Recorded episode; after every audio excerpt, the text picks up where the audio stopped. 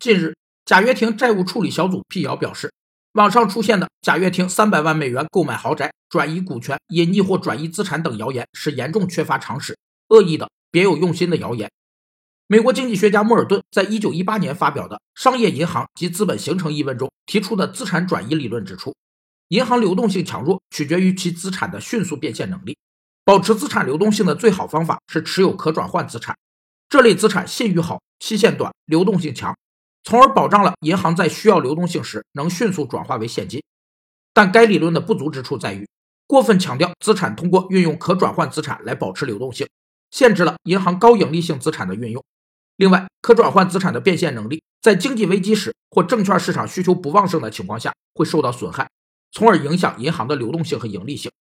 这个小组发文表示，贾跃亭目前已提交个人破产重组申请，根据美国法律规定。任何隐瞒不报都是不可能的。